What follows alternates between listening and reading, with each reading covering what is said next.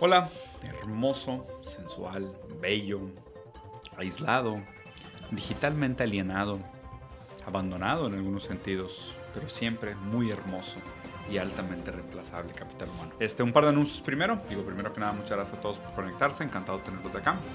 Aprovechen que estén aquí, dejen el like en el comentario, piquen en la campanita. Si no se han suscrito, piquen en subscribe, compartan el video con alguien y dejen un comentario que pues la verdad ayuda muchísimo al algoritmo y la verdad es que estas cosas fomentan bastante el crecimiento y la proliferación del canal. Em, los que estaban preguntando ahorita sobre el tema de las hoodies que había pues como sudadera la semana pasada, Apenas nos vamos a subir esta semana. Yo pensé que habían estado la semana pasada, pero me equivoqué. Esta semana deben de quedar listas.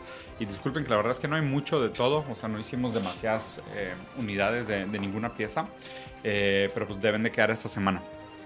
Una charla con Yanis Varoufakis, tal vez.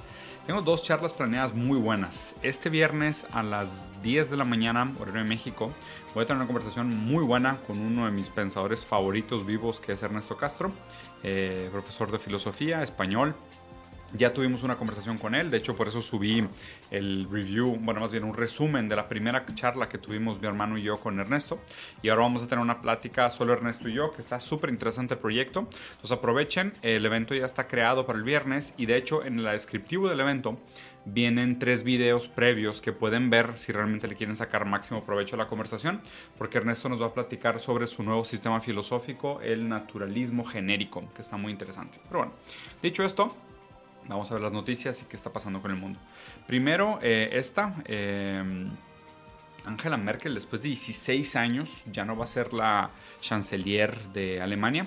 Eh, el nuevo chancelier, este Scholz, si no me equivoco, así Scholz, el, Olaf Scholz, el nuevo chanciller alemán, viene de una coalición de tres partidos que le están diciendo el partido semáforo, porque es rojo, verde y amarillo. Rojo representado por los socialdemócratas, que es como la centroizquierda alemana. Eh, verde por el Partido Verde y amarillo por el Partido Liberal Demócrata Alemán.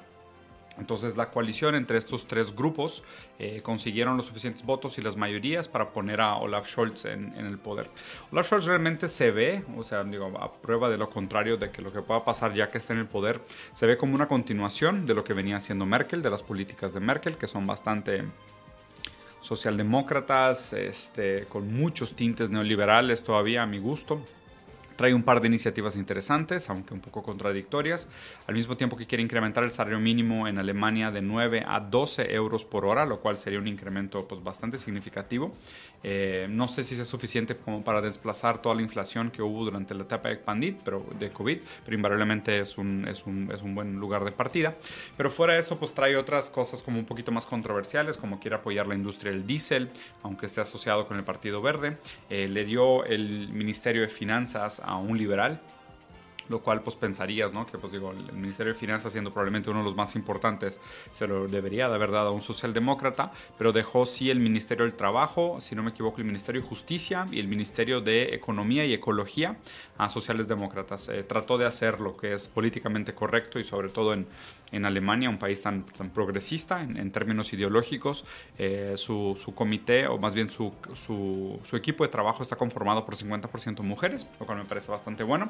Eh, representativamente hablando, pues digo, quitando que ahora Angela Merkel ya no es la, la, cara de, de Alemania, eh, regresó a ser un hombre blanco de tercera edad como bastante tradicional. Por lo menos lo que hicieron fue que el equipo de trabajo pues, sigue estando bastante diverso, por lo menos en el sentido de géneros. No, eh, no hay ninguna representación de, otras etnias que no sea eh, pues, alemana tradicional, lo cual entiendo también porque pues, es su país, pero pues digo ya en este jueguito de, de, quedar bien pues es como difícil, ¿no? Tener que pintar todos los colores del arco iris en tu, en tu grupo de trabajo. Dicho esto, pues esto me parece un movimiento interesante, hay que ver cómo esto afecta a la región eh, Europa está pasando por todavía muchos problemas referentes al COVID, referente a la pandemia, tienen colapsados muchos hospitales, obviamente también afecta que la, que la comunidad y la población de Europa son eh, principalmente adultos, eh, es una pirámide, ¿no? Entonces, o sea, perdón, más bien en lugar de una pirámide parece más una torre en las divisiones de los, de los, de las fajas, de los grupos de, de edades, entonces pues ellos son especialmente susceptibles, este al tema de la pandemia. Entonces, esta es la primera noticia que quería revisar. Segunda, esta también está interesante. Canadá eh, adopta la ley de prohibir las terapias de conversión. Las terapias de conversión, para la gente que no esté enterada, son estos grupos. Eh, dogmáticos, teológicos, radicales, que dicen que te pueden vender un taller de fin de semana para cuidar, cuidar, cuidar o curar la homosexualidad de los niños. Entonces, digo, si tú crees que tu niño tiene tendencias homosexuales, lo ves usando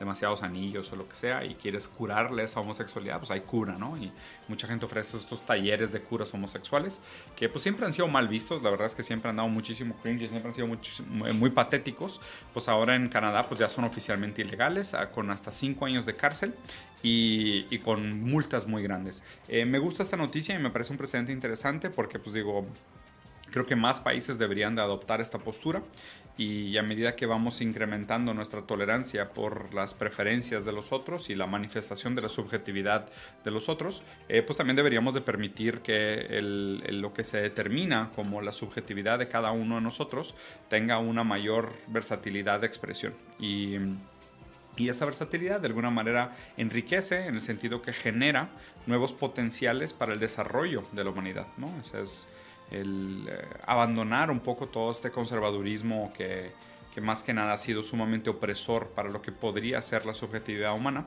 y crear condiciones para que se prolifere la generación de nuevas subjetividades, específicamente bajo el modelo del capitalismo tardío que tiende a atrapar nuestros deseos y limitarlos solo en un sentido de consumo y, es cada vez más difícil ¿no? poder expresar realmente la, subjetividad. Y obviamente esto no es una solución para nada, pero pues en el sentido muy de Luciano, estas líneas de fuga, estos flight, uh, line of flights, eh, presentan oportunidades de resistencia. Entonces a mí me parece adecuado incorporar todas estas em, divergencias a la heteronormatividad para poder así explorar un poquito más la, verdadera versatilidad que, que, debería tener la subjetividad. Y otro, esta, pues buena noticia, Buena noticia para la gente que sea pro vacuna, espero que todos. Al parecer la tercera dosis de Pfizer está teniendo muy buenas pruebas como resistencia a la variante de los Decepticons. Entonces eso es buena noticia para la gente que ya se puso las primeras dos y esté dispuesto a ponerse la tercera dosis de la vacuna. Pues al parecer la tercera dosis ha funcionado muy bien y tiene muy buena resistencia contra la variante Omicron. Eh, que no quita que, esta, que esta, este virus, esta pandemia vaya a continuar mutando de una manera o de otra. Eh, pues a fin de cuentas, eh, recuerden que, también lo que pasa un poco con estas patologías es que a medida que son más agresivas en su viralidad, son menos fatales en su mortalidad. Entonces, por más que la Omicron pueda sonar asustador en el sentido que es muy prolífera, que se contagia muy rápido, que es muy agresiva, eh, no es tan letal, no es tan fatal como las primeras mutaciones. Y pues yo creo que esto, pues como muchos eh, especialistas dijeron va a acabar siendo un tema estacional, eh, seasonal, que vamos a tener que vacunarnos una vez a cada cuánto tiempo y a medida que, vaya pasando el tiempo vamos a desarrollar un tipo de resistencia u otra a esta vacuna, ¿no? a, esta, a este virus. Y pues obviamente es directamente proporcional a la cantidad de gente que esté vacunada eh, para resistirse y no permitir la proliferación del virus eh, libremente y poniendo en riesgo sobre todo a los ciudadanos de tercera edad que son los más vulnerables a los hipertensos, enfermedades eh, crónicas, enfermedades inflamatorias, que son los más sensibles a este tipo de enfermedades. Entonces siempre piensen que es como el, problema ético este del carrito de supermercado, ¿no? O sea, sabes quién es alguien, es una buena persona, porque regresa el carrito de supermercado a su lugar. Porque, o sea, no tienes ninguna responsabilidad de regresar el carrito de supermercado a su lugar. Eh, no te pagan nada por hacerlo. No ganas realmente ningún tipo de reconocimiento. Pero la gente que lo hace es gente generosa, que ve el acto virtuoso como un fin en sí mismo.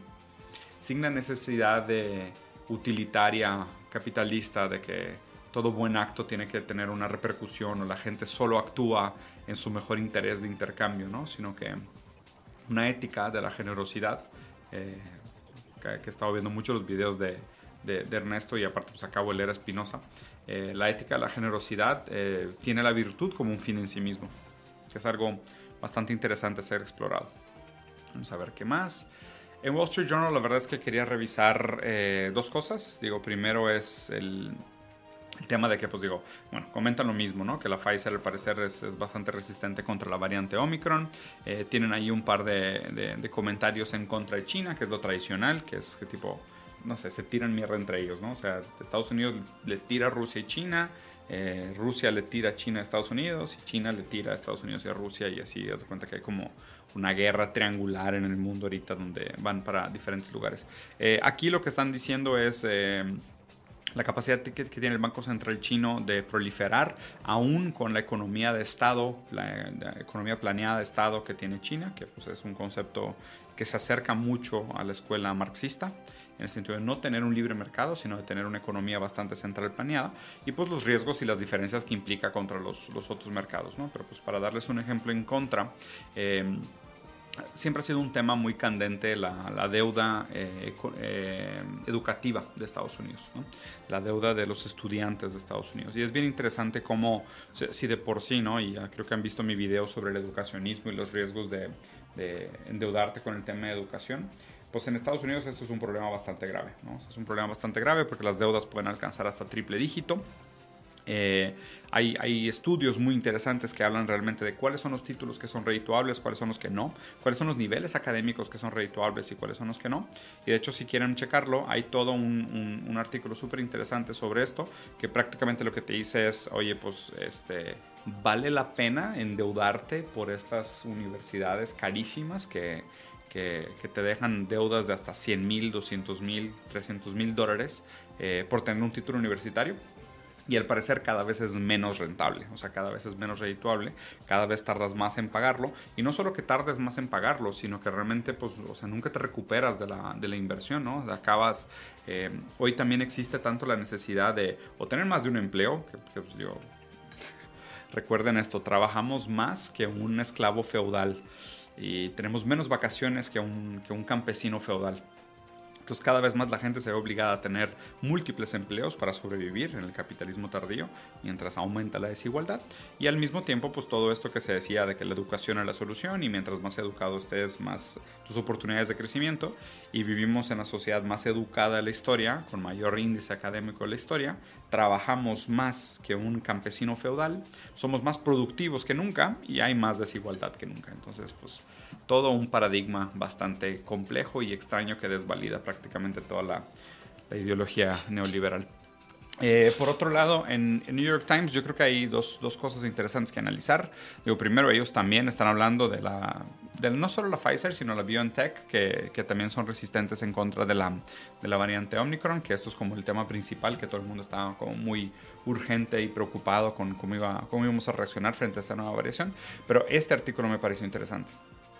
Eh, durante la pandemia, prácticamente todas las escuelas tuvieron que migrar a un modelo virtual, ¿no? Y, ese modelo virtual expuso y dejó en evidencia eh, la dificultad y lo poco que los padres se pueden hacer cargo de los hijos el hecho de que trabajemos tanto, de que la gente tenga que tener dos, tres empleos, que pasen todo el día en la oficina, y no solo eso, ¿no? sino en esta sociedad del cansancio, como la determinó Byung-Chul Han, eh, todo nuestro tiempo libre y nuestros hobbies está instrumentalizado en nombre de un aumento de la productividad infinito, donde tú todo el tiempo tienes que estar buscando cuáles son tus nuevos hobbies, tus nuevos hábitos, tus nuevos cursos, tus nuevos talleres, eh, la terapia, el coaching, el ejercicio, todo está como alineado e instrumentalizado para aumentar tu productividad. Y pues obviamente eso deja el cuidado de los niños pues en un plano secundario, inclusive terciario. Eh, y ahora algo que, que, sucede interesante también es que pues con, este desabasto de mano de obra que hubo en Estados Unidos, porque claramente el incremento de los sueldos no es lo suficiente para mantener a los trabajadores motivados con sueldos miserables y teniendo que trabajar horas extras y en condiciones absurdas, que por cierto, si es el caso de ustedes, denuncien, porque pues eso es crimen, eh, sobre todo como lo que posteamos de los restaurantes y eso. Eh, pues ahora hay un desabasto de profesores y maestros, ¿no? Y los que sufren, pues obviamente primero son los papás, pero los que sufren realmente y a largo plazo pues, son los niños, ¿no? Los niños tuvieron un rezago educativo por lo menos de dos años, donde el aprendizaje pues se ve eh, limitado, eh, sesgado, cortado durante la etapa de la pandemia y pues ahora resulta que pues les están poniendo un día extra a la semana que sea virtual. Y pues ya los papás dicen de que pues güey, es que, o sea, ¿a qué horas voy a trabajar mis dos empleos y hacerme cargo de mis hijos eh, para, que, para que, aprendan y eduquen, ¿no? Eh, esto pues revela toda una deficiencia en el sistema de mm, educación privada donde tenemos que pagar por la educación de los hijos, siendo que es ya por sí un costo de entrada a un mercado altamente competitivo, vinculado al tema del endeudamiento educativo, que no necesariamente se reditúa, y salarios mínimos que no, no, no, no proporcionan un estilo de vida digno. Para, para, ningún ser humano y pues todas estas fragilidades acaban estando pues profundamente conectadas, ¿no? O sea, la gente tiene que trabajar de más, trabaja más, descuida a sus hijos, sus hijos no reciben una buena educación, la educación es cara, el salario de los maestros es bajo, no hay suficiente mano de obra para trabajar, eh, los papás se ven obligados a contratar tutores, que lo cual implicaría que tuvieran que ganar más dinero para pagar más tutores, para que los niños estén cubiertos. Entonces es toda como una eh, cobija mal distribuida, ¿no? Y digo, acuérdense de esto que, que los había comentado. El trabajador americano toma menos vacaciones que un campesino medieval. O sea, somos 70% más productivos que hace 50 años y aún así tenemos menos vacaciones que un campesino medieval. Y no nos alcanza para vivir con, con todo el trabajo que hacemos. A mucha gente no le alcanza para vivir. No tiene casa propia, no tiene carro, no tiene propiedades, todo está rentado. Si dejan de ganar sueldo un mes, pues prácticamente van a la quiebra. Interesante a dónde nos ha llevado toda esta teoría económica, ¿no?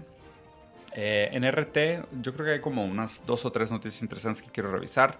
Eh, primero, esta se me hace buenísima y se las voy a recomendar. Eh, esto se está haciendo una vez al año en la categoría de videojuegos y de hecho en la categoría de publicidad también se hace, donde todos los trabajadores de, de, la industria de videojuegos comparten sus sueldos y beneficios, o sea, sus sueldos y paquetes de beneficios, ¿no? Y diciendo, oye, ¿sabes qué?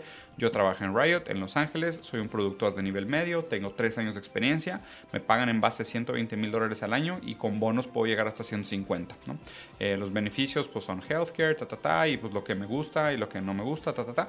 Y lo padre es de que todo el mundo va poniendo pues, o sea, sus beneficios, sus ganancias, lo que hace, ta, ta, ta, cuánto ha ganado en diferentes empresas, eh, cómo le han subido los bonos y demás. Esto, esta solidaridad entre, entre empleados me parece sumamente importante y es algo que promuevo. Yo creo que todo el mundo debería tener estas conversaciones con sus colegas de trabajo para ver cuánto ganan, qué beneficios tienen, cómo han negociado, cómo ha sido su proceso de negociación, eh, cómo han sido en otras, en otras empresas, qué sueldos daban en otras empresas, porque el conocimiento y la transparencia sobre los sueldos de niveles similares son herramientas para la negociación del empleado. Entonces, esto es una gran manera de generar solidaridad y algún tipo de conciencia de clase, de ver que pues todos nosotros que somos asalariados, o sea, todos nosotros que somos trabajadores, que no somos capitalistas, en el sentido de no somos dueños de máquinas, plantas, empresas, terrenos, minas y minerales y materia prima, eh, pues somos a, fin de cuentas asalariados, dependemos, dependemos de un ingreso que es proporcionado por un, por un capitalista en este caso, ¿no? Por una empresa, por un tercero, por un dueño, por un jefe, por un X, por lo que sea. Entonces usen esto a su favor, eh, platiquen con la, con la demás gente con la que trabajan, eh, traten de entender eh, no necesariamente en un sentido de, ah, pues tipo, porque ganas más que yo y demás, sino traten de entender que si hacemos el mismo trabajo y ganas más que yo, pues deberías a lo mejor ir a platicar con tu jefe y decir, oye, pues porque Juanito, que tiene el mismo talento que yo, trabaja aquí hace el mismo tiempo que yo, tiene las mismas responsabilidades que yo, gana más que yo, ¿no? Y, y, no tengan miedo ustedes de compartirlo con los demás pensando de que no, pues que si yo gano más, no lo quiero compartir porque luego me van a echar a... Me a no, al revés, deberían de crear ustedes también un sentimiento de solidaridad, solidaridad de decir, si hacemos el mismo trabajo, tenemos la misma cantidad de tiempo trabajando aquí, pues deberíamos de ganar un sueldo similar, ¿no? No deberían de haber estas diferencias abismales de preferencias y capacidades de negociación y este maquiavelismo, ¿no? El, uno de los mayores logros del, del modelo capitalista neoliberal es poner a los empleados, al, a los proletarios, como enemigos entre ellos, ¿no? que los trabajadores se acaban viendo como competencia entre ellos y estén dispuestos a, eh, traicionarse y sacrificarse, siendo que tienen tanto en común como clase, eh, y estén dispuestos a poner, a poner esto de lado por, con tal de ganar un poquito más en, su sueldo. Eh, tenemos mucho más que ganar como trabajadores conversando y unidos y peleando por ventajas estructurales para toda la clase trabajadora, que nos incluye a todos nosotros, mejores condiciones, salarios dignos, seguro de gastos médicos, vacaciones pagadas, salidas para embarazos igualdad de derechos independientemente del género, raza y todas las otras categorías que son típicas de discriminación. Entonces aprovechen esto como ejemplo y, y pónganlo en práctica. O sea, traten de ponerlo en práctica. Yo creo que salen muy buenas cosas de aquí. Eh, por otro lado, al parecer estaban acusando a Putin de que quería recrear la Unión Soviética. Se los resumo. Putin dijo que no, que, la verdad ni, ni le conviene en este momento. Obviamente tiene mucho que ver con los movimientos que está haciendo Putin en Ucrania. eh, que dicen que, que, está tratando de hacer como otra vez expansión territorial y, y, está ahí haciendo como problemas en el frente ucraniano y demás, y pues Putin dice que pues no, no. Entonces yo no lo veo realmente como un, un presidente que tenga una ideología marxista, ni siquiera leninista, ni siquiera stalinista. O sea, sí tiene rasgos autoritarios, pero hasta ahí. O sea, me, es bastante difícil ver eh, la ideología de Putin en un sentido tradicional de izquierda y derecha, porque creo que su asesor ideológico, o sea, su, su intelectual orgánico, es gran partidario de la tercera vía. Entonces es bastante interesante eh, pensarlo más allá de un nacionalismo autoritario y una economía que tiene como prioridad el nacionalismo autoritario. O sea, no lo veo alineado ni ni atrás de la bandera neoliberal de simplemente una proliferación del capital como un fin en sí mismo y tampoco lo veo como una agenda de izquierda en el sentido de tratar de construir las condiciones materiales para un potencial movimiento global de izquierda. O sea, no, no lo veo per se así, lo veo como bastante nacionalista, eh, con rasgos bastante autoritarios. Eh, y no, no lo veo formando la siguiente Unión Soviética, me quedaría tranquilo. Esto sí me parece interesante. Hay todo un artículo sobre eh, cómo la pandemia provocó el crecimiento de la desigualdad estructural. ¿no? Digo, la verdad es que les recomiendo que lo lean.